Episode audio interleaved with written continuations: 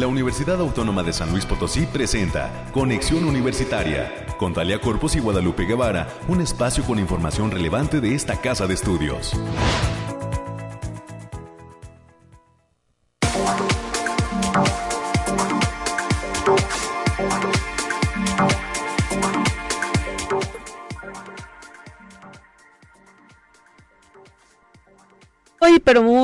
Muy, buenos días a todas las personas que se encuentran ya en la sintonía de este espacio de conexión universitaria.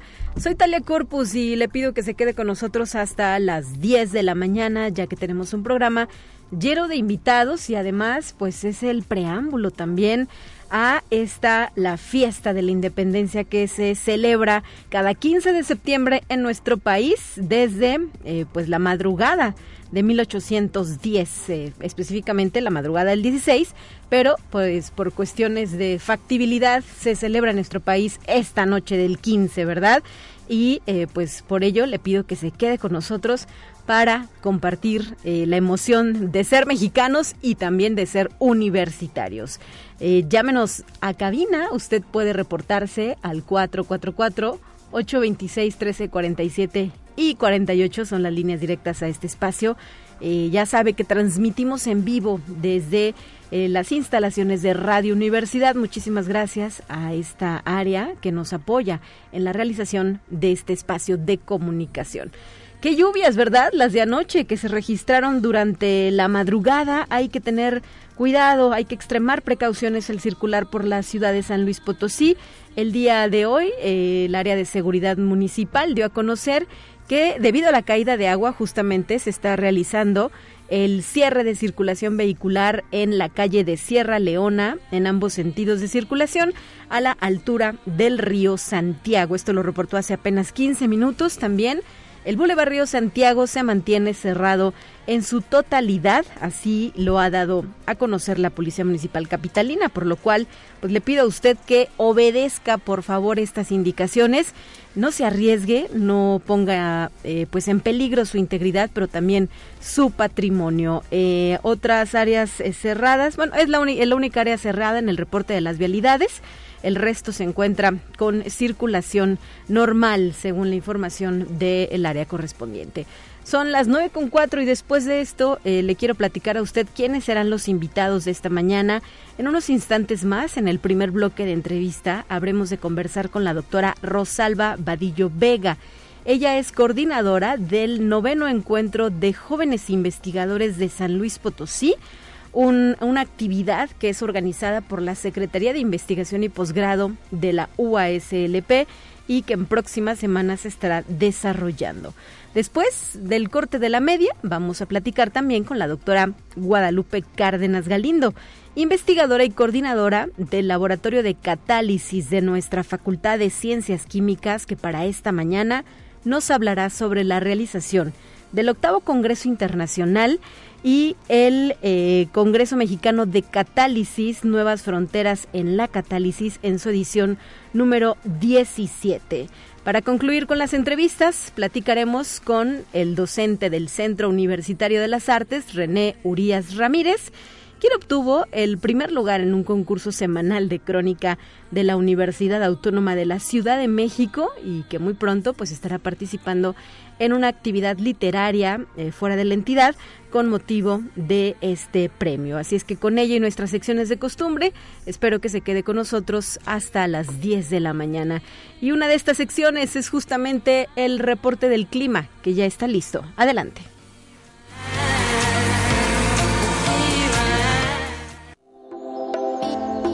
Aire, frío, lluvia o calor? Despeja tus dudas con el pronóstico del clima. Especificando por zona, en el altiplano potosino estarán con temperaturas máximas de 29 grados centígrados y mínimas de 15. Cielos mayormente despejados con lapsos de nubosidad importante. Vientos ligeros que pueden llegar a los 10 kilómetros por hora con posibles ráfagas de 25 kilómetros por hora. No se descarta ligero potencial de precipitaciones en las zonas de la sierra con aumento de lluvia y formación de bancos de niebla para el jueves. En la zona media habrá temperaturas máximas de 32 grados centígrados y mínimas de 19. Cielos medio nublados con lapsos de sol importantes. Vientos ligeros de 5 kilómetros por hora con posibles ráfagas de 15 kilómetros por hora. Habrá potencial de precipitaciones en zonas serranas y aumento de la y aumentando la probabilidad para este jueves. El, la Huasteca Potosina se encontrarán temperaturas máximas de 34 grados centígrados y mínimas de 22. Cielos nublados en planicies con eventos de sol importantes. En zonas de la sierra tendremos cielo mayormente nublado con lapsos de sol importantes, vientos ligeros de 5 kilómetros por hora y posibles ráfagas de 15 kilómetros por hora. Habrá potencial de precipitaciones puntuales, principalmente en zonas serranas. Y en la capital potosina se presentarán temperaturas máximas de 24 grados centígrados y mínimas de 13. Cielos mayormente nublados con lapsos de sol dispersa pero importante. Vientos ligeros de 10 kilómetros por hora con posibles ráfagas de 20 kilómetros por hora. Y no se descartan precipitaciones con aumento gradual de potencia en estas mismas precipitaciones y ligeros bancos de niebla para este jueves. Nuestras recomendaciones, como ya lo saben, este, tenemos que cuidarnos ante esta terrible pandemia, tratemos de salir lo menos posible, usemos nuestro cubrebocas. Asimismo, avisarles que continúa el factor de radiación ultravioleta en nivel bajo y se debe considerar no exponerse al sol más de 40 minutos consecutivos en horas de mayor insolación. Hay que cuidarnos por el exceso de lluvias. Se mantiene un potencial de precipitaciones, principalmente en zonas altas, en especial para el jueves con mayor parte de nuestro estado, con conjunto de potencial para que puede presentarse en actividad eléctrica ligera en todo el estado. Hasta aquí el pronóstico del clima. Muchísimas, muchísimas gracias Alejandrina Dalemese por esta participación y hasta la próxima. 9 de la mañana ya con 8 minutos. Vamos también eh, pues con otros asuntos relacionados con lo que sucede en, el, en las cuestiones del COVID-19, ¿verdad? Es momento de escuchar este reporte que nos ha preparado Noemí Vázquez Saldaña. Tenemos lista la información. Adelante, producción.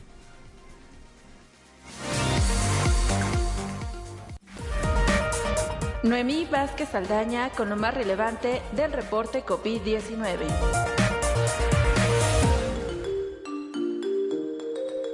Hola, ¿qué tal? Muy buenos días. Le habla Noemí Vázquez. Espero se encuentre muy bien el día de hoy. Aquí le tenemos la información sobre el coronavirus que se registra en el mundo. El director de la OMS en Europa se mostró pesimista sobre el hecho de que un alto índice de vacunación vaya a detener por sí sola la pandemia de COVID debido a que las variantes han reducido la perspectiva de una inmunidad colectiva. La probabilidad de que la enfermedad siga siendo endémica es cada vez mayor. Por ello, la OMS pide prever para adaptar nuestras estrategias de vacunación, sobre todo en lo relativo a las dosis adicionales. Conexión Universitaria. Estados y empresas farmacéuticas siguen sin cumplir con sus obligaciones y responsabilidades en materia de derechos humanos en la lucha contra el COVID-19 ha afirmado Amnistía Internacional que detalla no han importado las vidas de las personas y ahora se preguntan, ¿qué más pueden hacer ahora los gobiernos, las organizaciones internacionales y las farmacéuticas para vencer al COVID-19? Conexión Universitaria. Más del 70% de los puestos de trabajo generados en los últimos meses en América Latina y el Caribe son informales, según un estudio de la Organización Internacional del Trabajo que señala que todavía no se han recuperado los empleos perdidos por la pandemia de COVID-19. La reactivación de las economías de América Latina y el Caribe aún es insuficiente. Conexión Universitaria. El incremento reciente de casos de coronavirus en Israel ha encendido el debate sobre el futuro del programa de vacunación y puede guardar importantes lecciones para el resto del mundo, detallan especialistas del mundo. Las autoridades de salud de Israel están especialmente atentas tras la reapertura de las escuelas de hace unas semanas. Esto ha sido todo por hoy. Recuerden no dejar de cuidarse y seguir las medidas necesarias ante el COVID. Los esperamos el día de mañana con más información. Hasta pronto.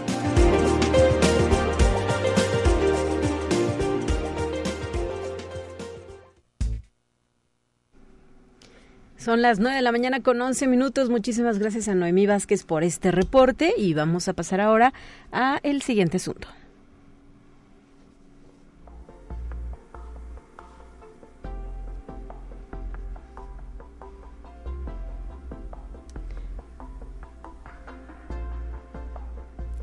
Ya viene Noelia Martínez, nos acompaña en cabina para compartir información de lo que sucede en nuestra universidad.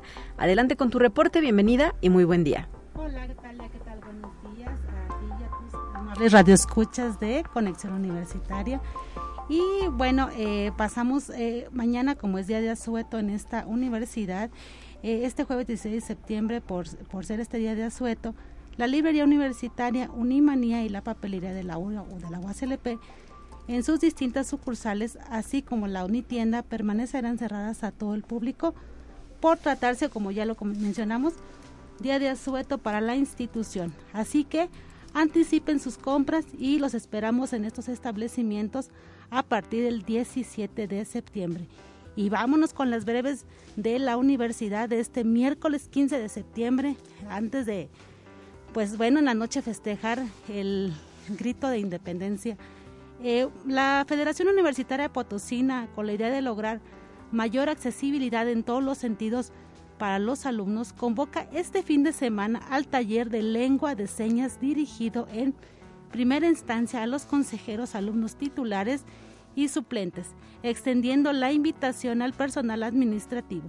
Este curso será impartido por especialistas de la Facultad de Psicología de esta universidad y el Centro de, Información en Ciencias Sociales y Administrativas SICSA, ubicado en la zona universitaria centro entre las facultades de Derecho y Contaduría y Administración, invita a conocer la exposición pictórica llamada Motivos Mexicanos del, del artista Virginia Guadalupe Moreno Castillo, exalumna del Departamento de Arte y Cultura. Esta exposición se compone de 20 imágenes de guerreros aztecas como Cuauhtémoc, bocetos de paisajes, figuras de barro, entre otros, que hacen alusión a la cultura de nuestro país y estará vigente hasta el 8 de octubre del 2021. Así que los invitamos a que pasen a visitar esta exposición. Recuérdenla, se llama Motivos Mexicanos. Y bueno, para paliar el histórico rezago educativo que enfrentan las etnias en México, la, doctora Anushka Van Hop investigadora de la Facultad de Ciencias Sociales y Humanidades de esta universidad, propuso el proyecto Cuentos Digitales para promover las literas, literacidades de niños indígenas en sus lenguas maternas.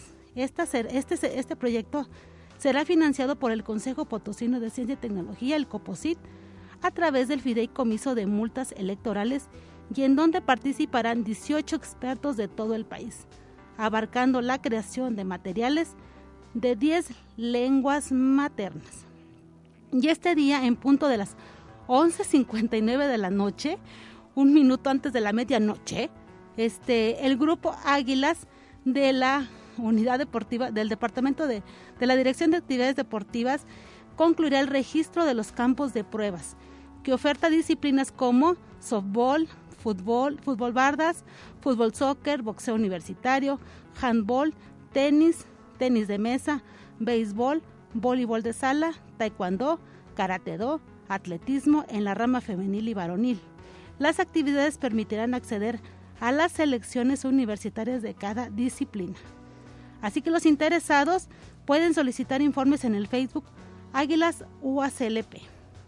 Y también este día en punto de las 3 de la tarde, la UACLP y la Universidad Privada María Serrana llevarán a cabo el foro virtual la prevención del suicidio, en donde participan como ponentes por esta universidad el doctor Sergio Galán de la Facultad de Psicología y por la Universidad María Serrana la licenciada Sonia Palacios. Las inscripciones son al correo internacionalización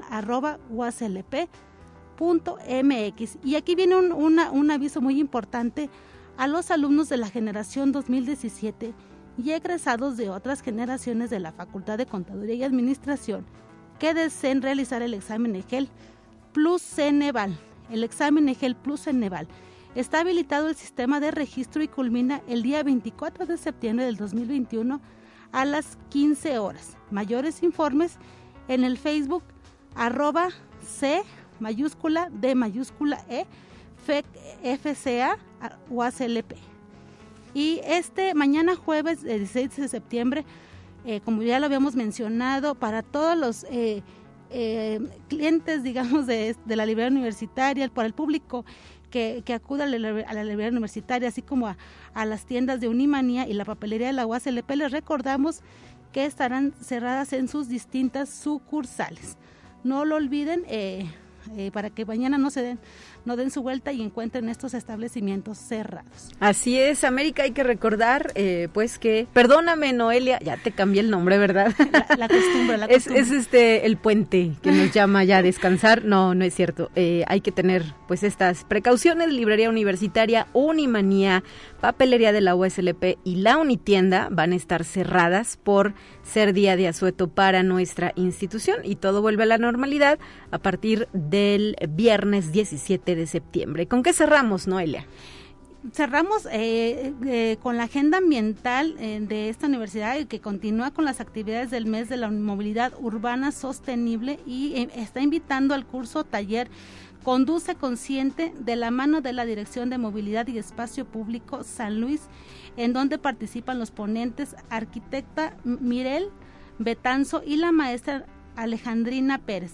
La cita es este sábado 18 de septiembre en las instalaciones del Instituto de Metalurgia de la Universidad Autónoma de San Luis Potosí a partir de las 10 de la mañana y los interesados pueden consultar eh, mayores informes sobre, eh, sobre datos y registro en la página de la Agenda Ambiental ambiental.uaclp.mx. Perfecto, pues muchísimas gracias y ya estaremos de vuelta en estos micrófonos el viernes que disfrutes este día de asueto y pues a cuidarnos mucho, ¿verdad? Se ha hecho énfasis en que no debemos relajar las medidas de prevención de COVID-19, evitemos em, pues estar con personas con las que no tenemos contacto, que no son de nuestro círculo cercano, y más bien hay que quedarnos en casita. Gracias, Noelia. Hasta el viernes, tal. Son ya las 9 de la mañana con 18 minutos. Eh, le debo comentar a usted también que la tienda Unimanía de nuestra casa de estudios ha lanzado una interesante promoción, justo además en lo que es el mes de septiembre, mes de la UASLP. Eh, estamos eh, lanzando este 15% de descuento que debemos aprovechar ya sea pagando con tarjeta de crédito, débito, vales universitarios, descuento por nómina o también con efectivo.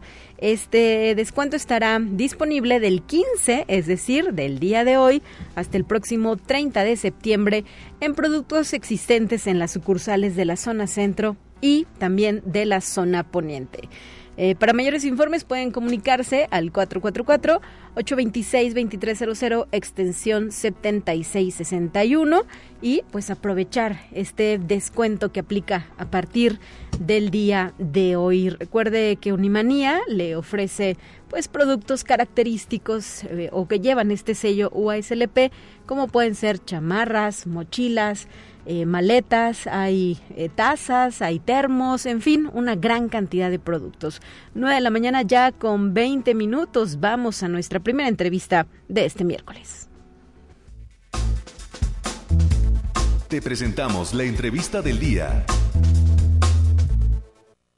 Y en esta ocasión es para saludar a la doctora Rosalba Vadillo Vega, quien es coordinadora del noveno encuentro de jóvenes investigadores de San Luis Potosí, un evento que es organizado por la Secretaría de Investigación y Posgrado de nuestra institución. Gracias, doctora, por venir a cabina. Muy buen día. Muy buenos días, Talia. Pues un gusto estar aquí con ustedes para poder este, platicar del encuentro de jóvenes investigadores en este año. Así es. ¿Qué sorpresas nos traen? ¿A quién se lanza esta convocatoria? Sabemos que son varias etapas, ¿verdad? Hasta llegar hasta la realización, a la realización como tal de este evento. ¿Qué nos quieres adelantar, doctora? Bueno, pues primero contar que este es un evento con mucha tradición aquí en la universidad y también en el Estado, porque es un evento interinstitucional que estamos organizando con el Colegio de San Luis, con el EPICIT, con la Universidad Politécnica, la Tecnológica, el Instituto Tecnológico Superior de San Luis Potosí y el Superior y el Instituto Tecnológico de San Luis. Entonces es un evento donde queremos atraer a los y las jóvenes que están interesados e interesadas en hacer investigación de una manera como mucho más innovadora A propósito de la pandemia, el, desde el año pasado se está haciendo este evento de manera virtual. Es la novena edición y tenemos este segundo de manera virtual. Hubo uno en el que se suspendió, ¿verdad? Eh, lo hicieron virtual. De un, virtual. En, ¿Cómo decirlo? No, no, con el alcance que tenía antes. Ajá, sí. el, año, el año pasado fue algo más pequeño. Ok. Pero este año lo que estamos tratando es de innovar también en la forma en la que va a, ser, va a realizar el evento. Entonces, contarles que, bueno, va, a tener el evento tres elementos principales, ¿no? Uno, como siempre, ¿no? La, este, las conferencias y diálogos con expertos y expertas, no solamente de la academia, sino también del sector productivo, gobierno. Vamos a poner mucho énfasis este año en la internacionalización. Ya sabes que este tema me, gusta mucho a mí. ¿sí? Entonces, ¿qué hacemos? ¿Cuál es el componente internacional de la investigación? Esto es lo que queremos atraer a los muchachos para que sea más atractivo este evento para ellos. Y, otra, y otro elemento también importante es que vamos a tener una feria de posgrados donde los y las participantes van a poder tener acceso a la oferta de posgrados que tenemos en la universidad y en todas las instituciones de eh, educación superior aquí en el estado. Ok, muy bien. Esto va a ser, bueno, pues es una cosa innovadora porque así, si queremos que entren a la investigación, pues la investigación, la carrera en la investigación será a través de, formarse en un posgrado. Claro, y ustedes les acercan, ¿verdad? Les ahorran quizá algunos pasos de estar eh, preguntando, eh, ya no diríamos peregrinar porque pues físicamente a lo mejor ya nada más consultamos una página web sin tener que trasladarnos a las instalaciones, pero ustedes les recopilan esa información y se las ofrecen a los estudiantes. Así es, lo que queremos es, estamos diseñando una plataforma donde va a estar toda esta información para que efectivamente ellos puedan tener esa información muy a la mano. Y el tercer elemento que es el muy importante y es ahí donde invito a todas y todos los estudiantes que están en el último semestre o que se graduaron el año pasado, a que hagan una cápsula de video donde nos cuenten qué investigación están haciendo. Queremos que sea innovador, queremos que sea más atractivo para ellos. Queremos que, que, ellos colaboren desde, esta, desde esta perspectiva mucho más, como digamos, dinámica también porque la investigación es dinámica, la investigación es agradable, la investigación también tiene, los que hacemos investigación nos encanta. Aunque en el, general decimos, ay, qué aburrido, ¿verdad? Tenemos ese estigma social eh, hacia los investigadores, pero en realidad su actividad es apasionante. Bueno, es decir, quienes lo hacemos con cariño, ¿verdad? O sea, nos parece totalmente interesante. Algunos colegas míos dicen que la investigación hasta es sexy. ¿No? Entonces, como decir, eso es lo que queremos acercar a los y las jóvenes a la investigación, porque también la investigación es muy importante, lo que tú dices parece algo muy abstracto, muy aburrido, como dices, como, como bien dices, pero la verdad es que la investigación resuelve muchos problemas de la sociedad. Claro, y déjame decirlo, aportar, doctora, en esta pandemia lo estamos viendo, ¿no? Justo volteamos a ver a la ciencia ya no como pues, pues pobrecitos o qué aburridos, sino por favor ayuda, los necesitamos ahora. definitivamente, es decir, la, la resolución a la pandemia, es decir, si no hubiera sido por la ciencia, no hubiéramos tenido tan rápido ¿no? una vacuna, por ejemplo. Y varias. ¿No? Es decir, claro, y una variedad muy grande y como eso resolvemos muchas otras cosas. Y por eso los proyectos de los y las participantes van a estar organizados de acuerdo a los objetivos del desarrollo sostenible. Es decir, cómo hacemos educación de calidad, cómo combatimos la pobreza, cómo resolvemos el medio ambiente, por ejemplo, ¿no? este tema ambiental también, enfocados a cuestiones prácticas que resuelven la investigación. A eso queremos acercar a los y las participantes que estarán con nosotros en este noveno encuentro de jóvenes investigadores e investigadoras, porque especialmente también queremos invitar a las estudiantes que están terminando o que se titularon el año pasado. Te preguntaría, ¿hasta cuándo tienen opción de solicitar su registro de participación con esta forma? Y eh, si pusiéramos nombres, ¿de qué instituciones pueden venir? Estamos eh, eh, dirigiéndonos, no sé, por ejemplo, a un tecnológico en Valles, a, a otra institución Ah, tenemos la universidad comunitaria, ¿no? Me parece también allá en la Huasteca Sur. ¿Quiénes pueden estar en el evento? Claro, gracias Talia por esta, por esta pregunta, porque está dirigido a todos y todas las estudiantes de cualquier institución pública o privada de educación superior en el estado de San Luis Potosí. Y la ventaja que tenemos ahora de que lo vamos a ofrecer de manera virtual es que, por ejemplo, eh, de, nuestros campus, por ejemplo, pueden participar de manera más activa o cualquier universidad que esté que no esté en la capital pueden participar de manera activa. Eh, la fecha límite de registro es el próximo domingo 19 de septiembre. Perfecto. Esto, por eso es que veníamos hoy con mucha, con mucha alegría que nos den el espacio para recordarles a todos y a todas que se pueden inscribir hasta el 19 de septiembre, que es el domingo. Excelente. ¿Dónde se encuentra toda la información de la convocatoria a detalle, doctora Rosalba? En la página de la Secretaría de Investigación y Posgrado, www.uslp.mx, ahí tenemos en nuestras redes sociales, también lo, tenemos muy distribuido, aquí tenemos varios videos que explican la dinámica del evento que se realizará, lo debo decir también, en noviembre, okay. durante cuatro, jue tres jueves de noviembre, el 4, 11 y 18 de noviembre. Exacto. Esta eh, pues nueva normalidad y esta modificación de los procedimientos les ha permitido pues eh, cambiar el esquema, ¿verdad?, con el que venían trabajando, pero siempre buscando innovar para que más jóvenes se acerquen a este ejercicio. Definitivamente, nosotros vemos la nueva realidad como una oportunidad para innovar, para ser más creativos, innovadores y generar también espacios de mayor discusión. O, por ejemplo, también vamos a tener invitados internacionales. Uh -huh que en una cuestión presencial no hubiéramos podido tener. Claro. Entonces queremos acercar, queremos sacar ventaja de esto, todos estamos cansados, entonces por eso también queremos hacerlo de manera más innovadora que nada más hacer un Zoom. Y por eso invitamos a los chicos, a las chicas, que nos manden sus videos, que lo hagan divertido, que lo hagan ameno y pues los vamos a estar apoyando para que sigan su carrera en la investigación. Excelente, doctora Rosalba Vadillo. Ojalá que se llenen estos foros. Y recuerdo que había algún concurso, ¿no? De carteles o algo similar. En este año no tenemos el concurso como tal de carteles, sino uh -huh. las, las mismas cápsulas de video son las que van a ser evaluadas por el comité científico y ya tendrán algún, este, y van a haber premios en ese sentido. Y nos, nos orientamos a los objetivos del desarrollo sostenible.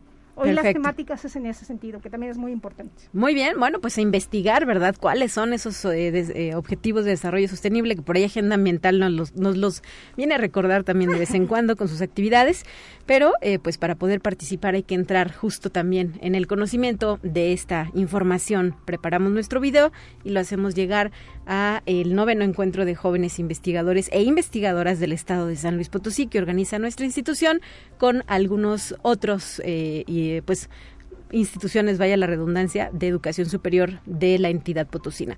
Muchísimas gracias por haber estado con nosotros y que sea un éxito esta actividad. Seguiremos en contacto. Por cierto, eh, cabe hacer el comercial, ¿verdad? El próximo viernes en el segmento de la colaboración que se transmite por Facebook Live de Conexión Universitaria UASLP, estaremos abordando a detalle y a profundidad este asunto. Así es, Talia. Bueno, ahí te cuento también en alemán, con mucho gusto. a las 8 de la mañana los esperamos en el Facebook Live. 9 con 29. Vámonos a, una pausa.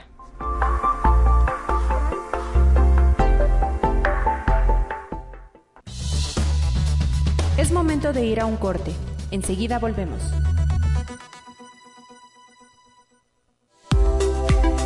Continuamos en conexión. Volvemos con más temas.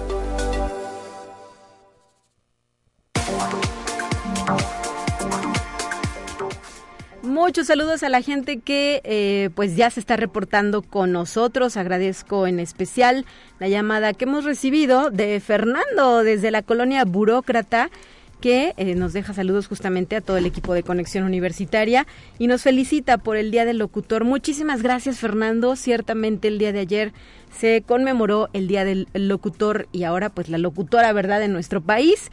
Se estuvo haciendo mención de este efeméride y agradezco eh, pues la llamada que nos has regalado justo en este sentido. También al maestro Octavio Alonso López, docente de la Facultad del Hábitat, que cada mañana nos eh, favorece con su sintonía así como Aida Lino, que también está pendiente de este espacio de noticias. Si usted quiere dejarnos algún mensaje, algún recado, llame ahora al 444 8 26 13 47 o 48 que son las líneas directas a la cabina. Son ya las 9 de la mañana con 32 minutos y vamos a pasar a nuestra siguiente entrevista.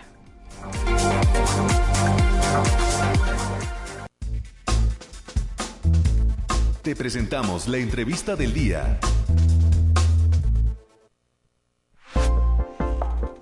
Y en esta ocasión es para platicar con la doctora Guadalupe Cárdenas Galindo, investigadora y coordinadora del Laboratorio de Catálisis de la Facultad de Ciencias Químicas, que nos trae detalles sobre la realización de un importante evento eh, que está eh, pues muy próximo a suceder. Bienvenida, doctora, qué gusto escucharle a través de las frecuencias de Radio Universidad. Buenos días, Talia. Es un gusto para mí estar con ustedes. Viene ya el octavo Congreso Internacional y la edición 17 del Congreso Mexicano de Catálisis, Nuevas Fronteras en la Catálisis. ¿Sobre qué va este evento? Adelante. Bueno, mira, este es un evento que cada dos años se realiza. Es organizado por la Academia de Catálisis. En este caso, el comité organizador es un comité organizador regional donde participa la Universidad Autónoma de San Luis Potosí, la Universidad de Guanajuato y el Instituto Tecnológico de Celaya. Cada dos años tenemos este evento de forma presencial, pero actualmente por la situación del COVID, este evento se va a realizar 100% virtual.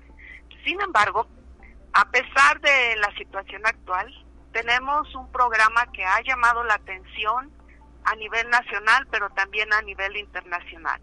Nuestros ponentes plenarios son altamente reconocidos a nivel mundial. Tenemos, por ejemplo, al investigador Abelino Corma, que es profesor del Instituto Tecnológico de Química de Valencia en España. Él es un investigador muy reconocido en el área de catálisis a nivel internacional y prueba de ello es que ha recibido reconocimientos muy importantes. Por ejemplo, el premio Heinz Heinemann, que es otorgado por la Asociación Internacional de Sociedades de Catálisis. Tenemos también a otro investigador muy reconocido, que es el profesor Enrique Iglesia. Enrique Iglesia es trabaja en síntesis y caracterización de catalizadores y actualmente es profesor en la Universidad de Berkeley en Estados Unidos y vamos a tener también el honor de contar con una de sus pláticas plenarias. Él también ha recibido importantes reconocimientos como es el premio Murphy en química, en ingeniería y en industria que otorga la Sociedad Americana de Química y este lo recibió recientemente en el 2020. Tenemos a la profesora Susana Scott. Ella es profesora de la Universidad de California en Santa Bárbara ha sido también muy reconocida. Por ejemplo, ella recibió el premio al investigador joven de la Universidad de Ottawa, eh, recibió el premio WYCA para las mujeres en información, ciencia y tecnología. Esto fue en el año 2000 y muy recientemente fue elegida para que a partir del 2022 participe como presidente de la conferencia Gordon de catálisis en investigación. Entonces, ellos tres son de Estados Unidos, de Europa, y tenemos también de Europa a la investigadora Antonia Infantes Molina, ella es de la Universidad de Málaga, Em, ella realiza investigación sobre todo en caracterización de nanomateriales y nanocatalizadores y actualmente es coordinadora académica de investigación en la Fundación General de la Universidad de Málaga. Y no podía faltar alguien de México. De México tenemos el doctor Sergio Fuentes Mollado. El doctor Sergio Fuentes Mollado es investigador del Centro de Nanociencias y Nanotecnología de la UNAM en Ensenada, Baja California. Y él es un investigador muy reconocido eh, a nivel mundial y en México fue uno de los miembros fundadores precisamente de la Academia Mexicana de Catálisis, en la que ha estado participando muy activamente eh, desde sus inicios hasta ahora. Y en este evento tan especial pues contamos también con su participación. Muy bien, eh, adelante. Este, mira, tenemos en este evento no únicamente eh, estas pláticas, tenemos varias pláticas invitadas, tenemos la participación de un gran número de trabajos y por primera ocasión en toda la historia de este evento vamos a tener dos salas paralelas. Generalmente es una sola sala en la que se llevan a cabo las presentaciones orales. En este caso, debido al número de participantes, no fue suficiente con una sola sala porque tenemos participaciones que son muy relevantes y de una gran calidad en su investigación. Entonces decidimos tener dos áreas o dos sesiones en paralelo que van a tener lugar durante tres días que se van a iniciar el 7 de noviembre. El número de trabajos que tenemos son 143 trabajos, de los que 50 son presentaciones orales. Tenemos además 82 pósters y como mencionada, mencionaba además de las pláticas plenarias, tenemos cinco pláticas invitadas. tenemos además lo que es cursos. Los cursos van a tener lugar el 11 y 12 de noviembre. Es decir, una vez que terminan los tres días de las presentaciones, continuamos con lo que son las presentaciones de los cursos. En los cursos es a lo que nos gustaría invitar a toda la comunidad que trabaja, no solamente en catálisis, sino también en áreas relacionadas, en general de materiales, porque estos temas que se van a discutir son de importancia no únicamente para catálisis y creo que es una muy buena oportunidad para formarse en estas áreas. los cursos van a tener un mínimo de 10 horas de este, su impartición con algunas actividades extra clase, puede decir, se van a hacer también virtuales y los temas que se están manejando son en microscopía electrónica, ese es uno de los cursos impartido por un investigador de la Universidad Autónoma de San Luis Potosí, que es el doctor Antonio Aragón, que es muy reconocido en el área de microscopía. Tenemos otro curso que es en la técnica de EXAF, que implica el uso de energía del sincrotrón, y esta va a ser impartida por un investigador del Instituto Tecnológico de Celaya, que es el doctor Carlos Juan Carlos Fierro. Un tercer curso es un curso donde participan varios ponentes y es organizado por, este, por la agenda ambiental y está dirigido a lo que es sustentabilidad y la relación que tiene con el uso de la catálisis o las aplicaciones catalíticas. El cuarto curso se refiere a lo que es caracterización de materiales por métodos térmicos y es impartido por dos investigadores, es el doctor Brent Handy de la Universidad Autónoma de San Luis Potosí y el doctor Ricardo García Lamilla del Instituto Tecnológico de Madero. Todos ellos son especialistas en las áreas en las que están impartiendo estos cursos y son muy reconocidos precisamente por estas áreas de especialidad. Entonces me gustaría que un gran número de participantes eh, tomaran ventaja de estos cursos que se están ofreciendo. Y pues debido a que es un curso virtual se puede aceptar un mayor número de participantes que lo que tuviéramos en un curso presencial. Perfecto, pues ojalá que esta información llegue a las personas interesadas en estar presentes en este evento, que reitérenos la fecha de cuándo a cuándo se va a desarrollar, doctora, y además será virtual, ¿verdad? Como ya lo ha señalado. Sí, es 100% virtual. El evento tendrá lugar del 7 al 12 de noviembre eh, como mencionaba, los tres primeros días son pláticas orales y en cartel. Los dos últimos días son los cursos y dentro de este evento quiero mencionar que también se va a otorgar un premio a la mejor tesis en catálisis. Todavía es tiempo de que participen todos aquellos que tienen trabajos en catálisis y tenemos también que va a haber un premio a lo que son los mejores carteles.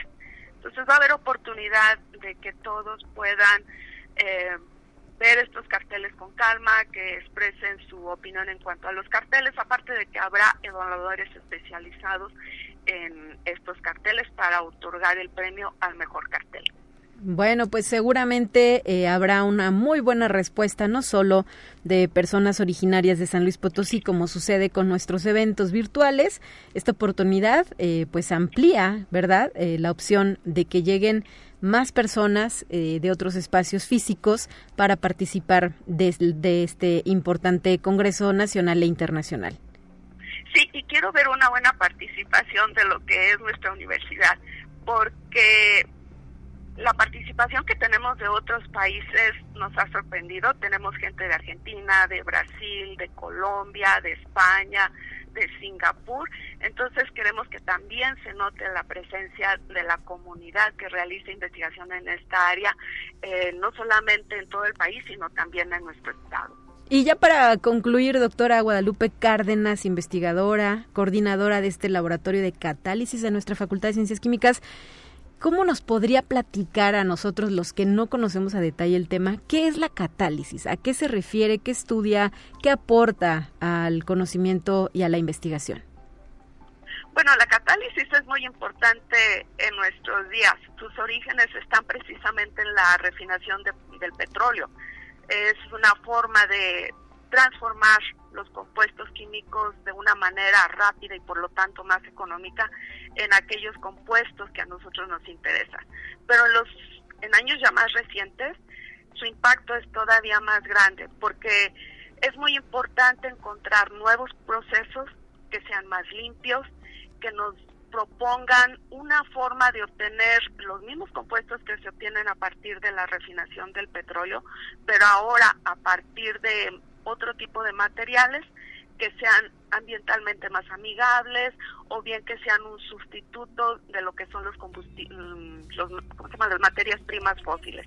Por ejemplo, a partir de biomasas, a partir de residuos plásticos, de formas alternativas de producirlos, como es por ejemplo con el electrocatálisis. En una planta química, el corazón de la planta química y lo que define toda la planta química es el reactor. Y la mayor parte de los reactores industriales son reactores catalíticos. Y la aplicación que tiene, como decía, va desde la obtención de energía a partir de, materias primas fósiles, como el crudo del petróleo, hasta la obtención de combustibles a partir de biomasas, pero también está su aplicación en lo que es la química fina, en lo que es los productos farmacéuticos. Existe este, el tratamiento de fluentes para reducir la contaminación.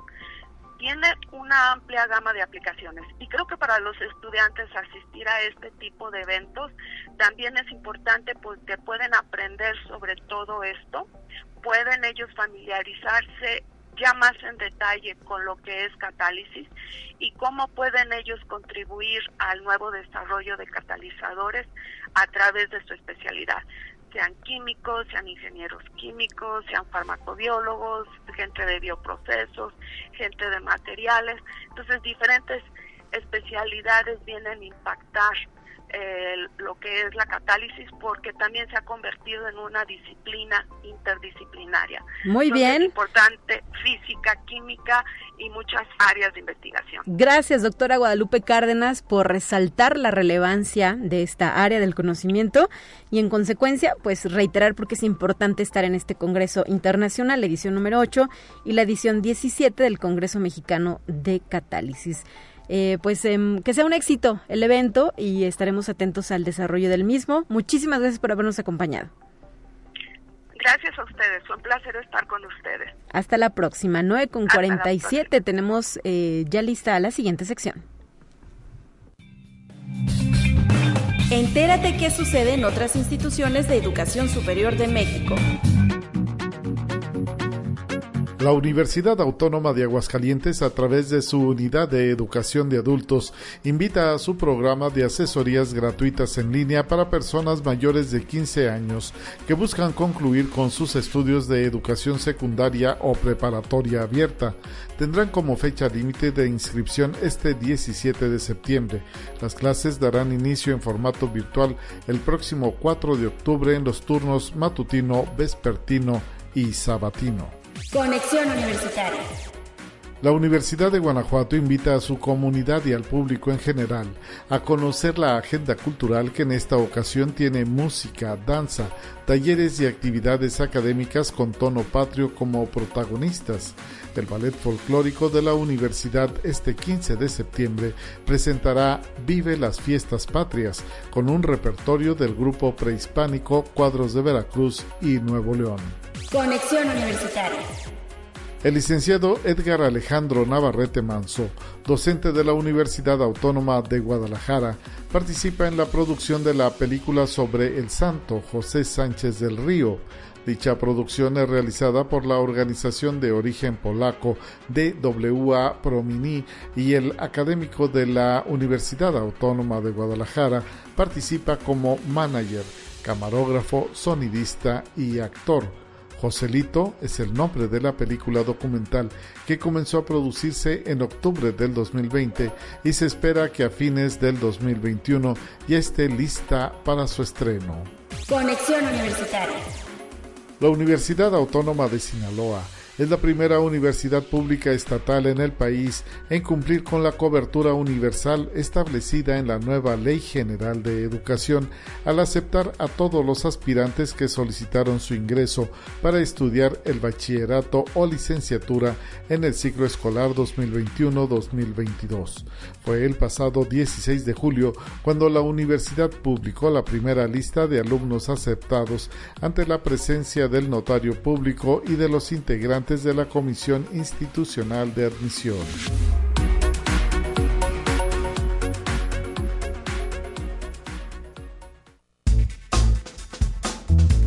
Te presentamos la entrevista del día.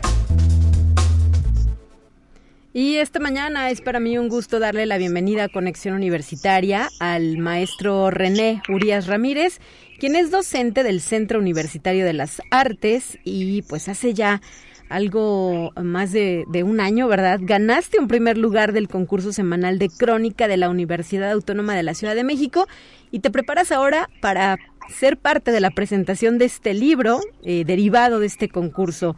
Bienvenido, maestro, muy buenos días. ¿Qué tal? ¿Cómo estás, mi estimada Talia? Un gusto saludarte a ti y a todos sus radioescuchas. Y pues la intención es que nos eh, platiques cómo sucedió esto de el primer lugar en este certamen semanal y que se difunde eh, a través de redes sociales, ¿verdad? Nos te enteraste, me imagino, de la convocatoria de titulada Crónicas de un virus sin corona. Platícanos sobre el proyecto. Sí, mira, el proyecto en general implica el hecho de mandar una crónica sobre lo que está ocurriendo actualmente en esta situación de contingencia.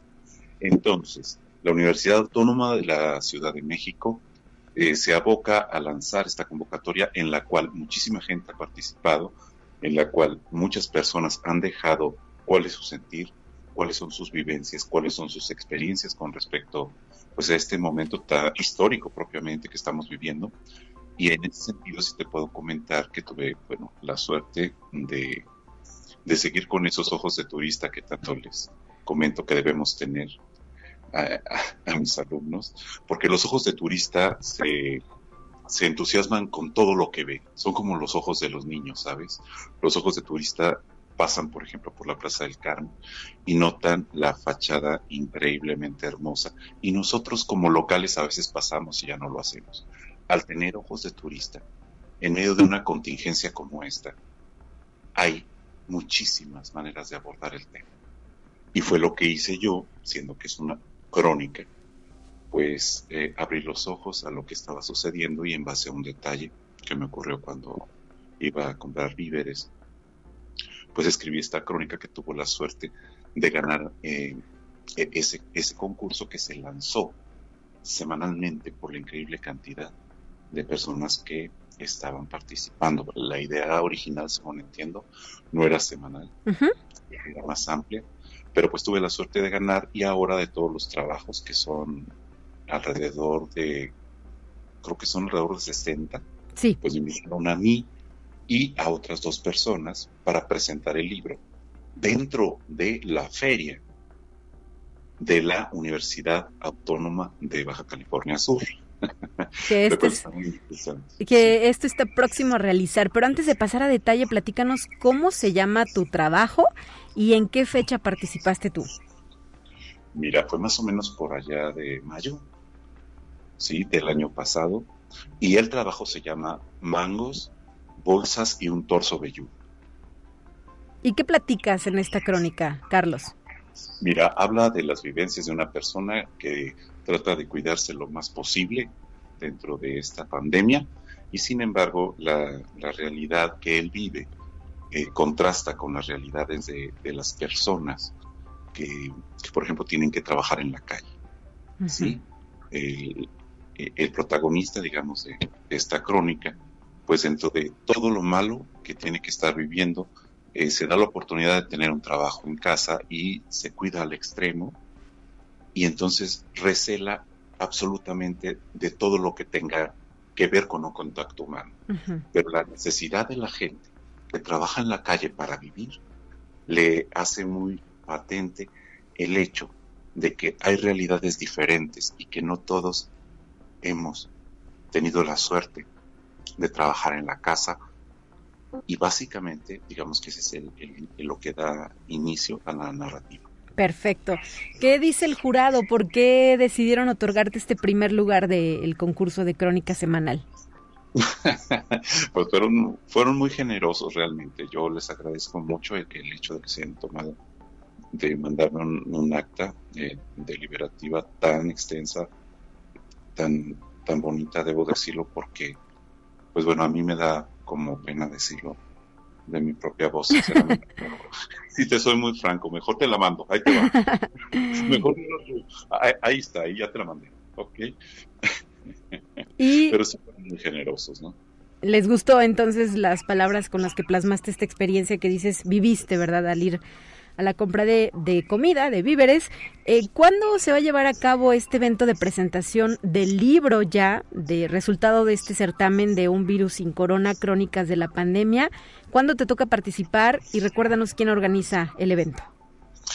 El evento lo organiza la Universidad Autónoma de Baja California Sur y la Universidad Autónoma de la Ciudad de México es su invitada especial este año. Claro, Hubo cambios, ¿sabes? La idea era ir hasta allá. Eh, hay un boleto abierto de, avión, lo cual les voy a agradecer mucho. Pero ahora que tienen hasta un huracán de aquel lado y que la pandemia ya llegó hasta este momento, septiembre del 2001, pues entonces todo se convirtió en digital, por lo pronto. Y eh, la emisión va a ser en el mes, en este mismo mes de septiembre, pero ya para finales. Hay algunos cambios, te digo, allá están pasando momentos difíciles en, Baja California Sur. Ya pasó el huracán, eso sí. Pero sí hubo algunos cambios y voy a estar feliz de informarte en tiempo y forma de cuáles son los cambios y cómo afecta la programación. Sí, la Feria Universitaria del Libro que organiza la Universidad Autónoma de Baja California Sur se desarrolla del 19 al 22 de octubre. Estamos pues a un mes, ¿verdad? Prácticamente de que se efectúe este evento y de que se pueda contar con tu participación para la presentación del libro. ¿Estás contento, estás satisfecho por este resultado, maestro? Estoy muy satisfecho, estoy muy contento de alguna manera pues ser un, representante de aquí de, San Luis Potosí y muy orgulloso de estar pues también de alguna manera en estos espacios universitarios que, que quiero tanto de esta gloriosa Universidad Autónoma de San Luis Potosí. Y recordar que eres docente, ¿verdad?, de la Coordinación Académica en Arte del Centro Universitario de las Artes. ¿Qué talleres eh, impartes en este espacio?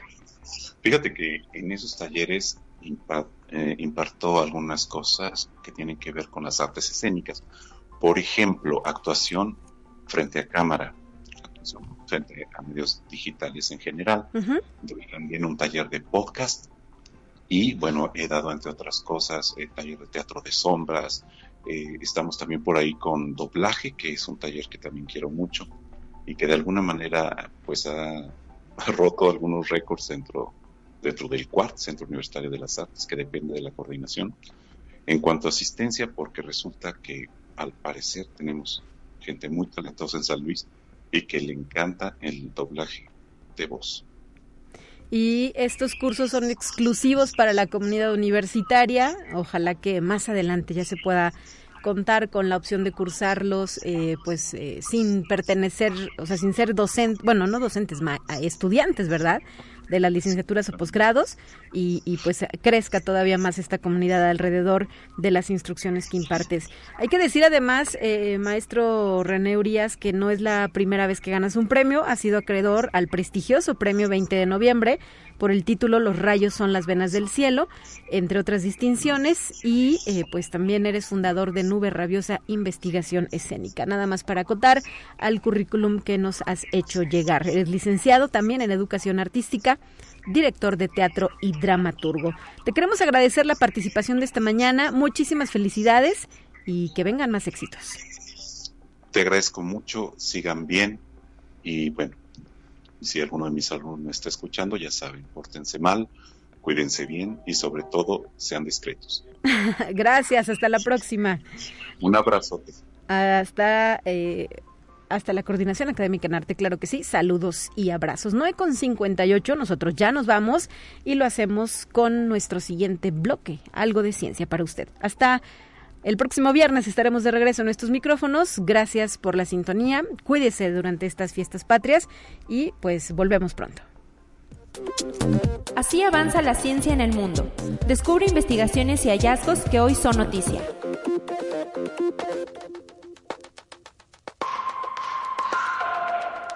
Xiaomi promete que su novedoso sistema de carga rápida a 120 watts no matará la batería de los teléfonos. La empresa ha realizado repetidas e intensas pruebas y que por lo general después de 800 ciclos la batería conserva un 80% de su estado original. Xiaomi calcula que sus baterías gozarán de buena salud, así se use la carga rápida todo el tiempo. Conexión Universitaria SpaceX se prepara para lanzar al espacio la primera misión con una tripulación totalmente civil. La compañía aeroespacial SpaceX anunció que lanzará este 15 de septiembre la primera misión al espacio con una tripulación totalmente civil. Viajarán a bordo de la nave Crew Dragon, que será llevada al espacio por el cohete Falcon 9. Antes de la misión se entrenaron durante cinco meses. El programa del entrenamiento era más intenso de lo que se esperaba. Conexión Universitaria de acuerdo con el proyecto de presupuesto de egresos de la Federación 2022, el sector científico en México recibirá 113.277 millones 421.634 pesos contra los 102.720 millones de pesos de este 2021, según cifras propuestas en el documento entregado al Congreso el 8 de septiembre. Se estima que la educación pública reciba 47.027 millones 280 mil 234 pesos. De ellos, la UNAM recibiría el mayor monto con 17.039 millones 512 mil 108 pesos.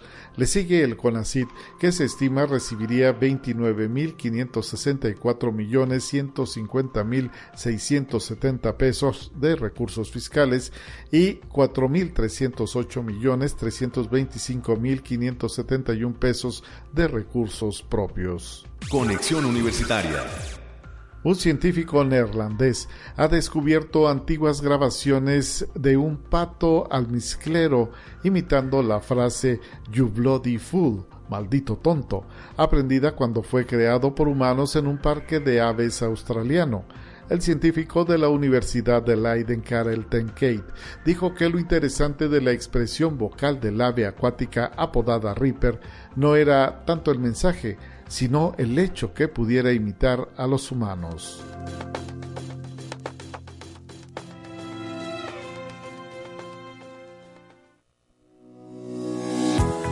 La Universidad Autónoma de San Luis Potosí presentó Conexión Universitaria con Talia Corpus y Guadalupe Guevara. Sintoniza de lunes a viernes de 9 a 10 horas en Radio Universidad 88.5 FM y 1190 AM en San Luis Potosí. En el 91.9 FM Universidad Estéreo, con cobertura en el Altiplano Potosino. O en el resto del mundo, por el portal www.uaslp.mx y la app UASLP de descarga gratuita.